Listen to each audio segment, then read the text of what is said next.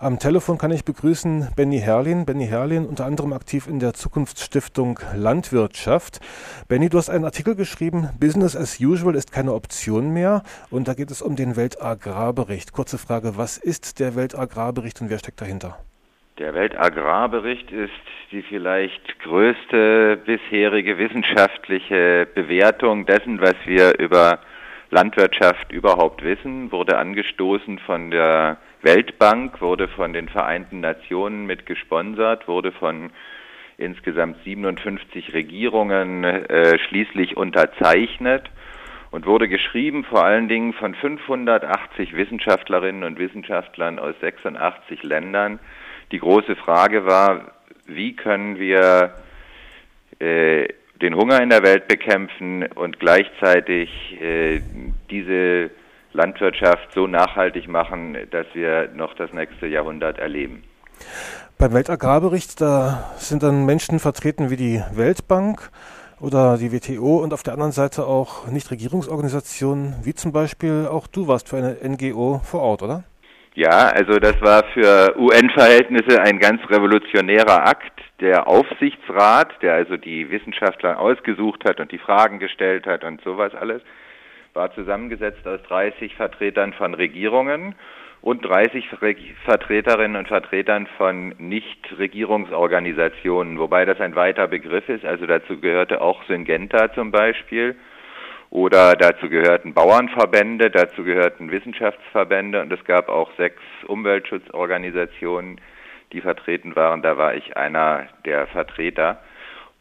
Und im Grunde genommen ist das auch die besondere Qualität dieses Berichtes, dass man sich eigentlich geeinigt hat äh, auf die Fragen, auf die Wissenschaftler. Zum Schluss waren äh, den Leuten von der Industrie, also Syngenta und CropLife heißen die, das ist so ein Zusammenschluss der Agrarchemieunternehmen äh, der weltweiten, die Antworten derart nicht recht, dass sie auf die letzten Meter doch noch ausgestiegen sind, aber immerhin ihre Wissenschaftler haben mitgeschrieben.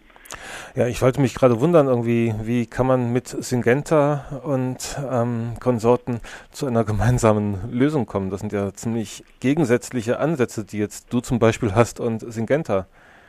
Das sind sehr gegensätzliche Ansätze und ein äh, der große Elefant im Raum, wie man so schön sagt, war natürlich auch die Frage, wie stehen wir jetzt äh, zum Einsatz der Gentechnik in der Landwirtschaft. Da sind die Wissenschaftler zu dem Ergebnis gekommen, also sie wollen jetzt nicht jede Gentechnik verbieten, aber sie sagen, für die wesentlichen Probleme äh, ist diese Technologie doch von sehr untergeordneter Bedeutung.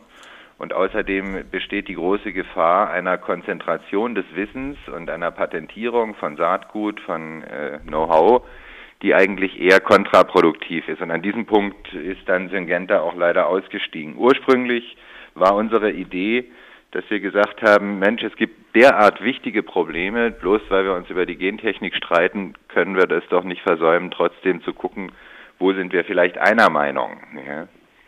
Aber das hat nicht richtig hingehauen, denn ein wichtiges, äh, eine wichtige Botschaft des Weltagrarberichts ist außerdem, es kommt auf die Kleinbauern an, auf die 2,6 Milliarden Menschen, die äh, davon leben, dass sie weniger als zwei Hektar pro äh, Familie bewirtschaften.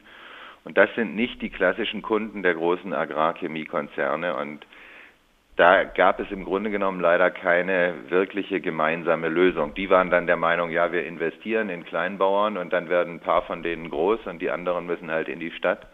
Aber das ist genau nicht der Ansatz, der äh, von den Wissenschaftlern empfohlen wurde, sondern im Grunde genommen, wenn wir den Welthunger bekämpfen wollen und wenn wir gleichzeitig die Klimagasemissionen reduzieren wollen, wenn wir die Vergiftung durch Pestizide verhindern wollen, wenn wir das immer knapper werdende Wasser so ausnutzen wollen, dass alle davon satt werden können, dann müssen wir, wenn ich es mal ein bisschen überspitzt sagen darf, so etwas wie eine globale Gärtnerei einrichten. Also dann kommt es darauf an, dass man auf kleinen äh, Flächen sehr intensiv, aber nicht chemie- und energieintensiv, sondern arbeitsintensiv und auch ähm, fruchtintensiv, also möglichst viele verschiedene äh, Sorten anbaut. Ja, ein Thema bei der Landwirtschaft ist ja die Industrialisierung. Die industrialisierte Landwirtschaft ist nicht nur für Klimaemissionen und für Wasserverbrauch, für Pestizideinsatz, sondern auch für ähm, ja, Artenverminderung, also die Biodiversität, Artenvielfalt, die ist in der Landwirtschaft ja auch einfach bedroht. Mhm. Das wäre jetzt diese Gärtnerei, die globale, die du ansprichst, ja. das wäre ja eine Lösung auch wieder aus diesem Dilemma raus. Das wäre auch deshalb eine Alternative, weil es gibt im Grunde genommen zwei verschiedene Ansätze. Der eine Ansatz ist die Frage, wie kann ich mit einem Hektar Land äh, möglichst viel Gewinn machen und dann gucke ich darauf, wie kann ich möglichst wenig Arbeitskraft einsetzen, wie kann ich möglichst viel mechanisieren, rationalisieren, zumindest solange das Öl noch so billig ist wie heute. Und der andere Ansatz ist, äh, wie kann ich aus einem Hektar Land ein Optimum an Lebensmitteln tatsächlich gewinnen. Und ähm, das steht sich relativ unversöhnlich gegenüber. Man muss sich mal äh, klar machen, dass von der Weltgetreideernte, und das sind viele hundert Millionen Tonnen, nur noch 47 Prozent, also weniger als die Hälfte, überhaupt für Lebensmittel eingesetzt wird. 35 Prozent gehen in die äh, Fleischproduktion und äh, fast 20, also 18 Prozent im Moment gehen in industrielle Nutzung. Industrielle Nutzung ist in erster Linie äh, Agrarsprit und äh, energetische Verwertung. Und da äh, ist die industrielle Landwirtschaft natürlich die treibende Kraft für dieses erste Betrachtungsmodell, wie kann ich möglichst viel Geld aus einem Hektar holen, ist es optimal, wenn ich riesige landwirtschaftliche Flächen mit riesigen Maschinen bewirtschafte und möglichst auch riesige Absatzmärkte habe, etwa die äh, Vereinigten Tanks dieser Welt. Ein Thema ist wahrscheinlich auch noch das Thema Subventionen. Das ist ja hier am Beispiel der Milch thematisiert worden immer wieder. Es gab auch vor kurzem eine Stellungnahme, dass ähm, das, was an Subventionen, an Agrarexportsubventionen ausgegeben wird, sämtliche Bemühungen der Entwicklungshilfe wieder zunichte macht. Ähm, das kann man bestimmt alles auch nachlesen in eurem kritischen Agrarbericht, den es ja auch noch gibt, oder? Ja, äh, also in dem kritischen Agrarbericht äh, kann man viel darüber äh, nachlesen.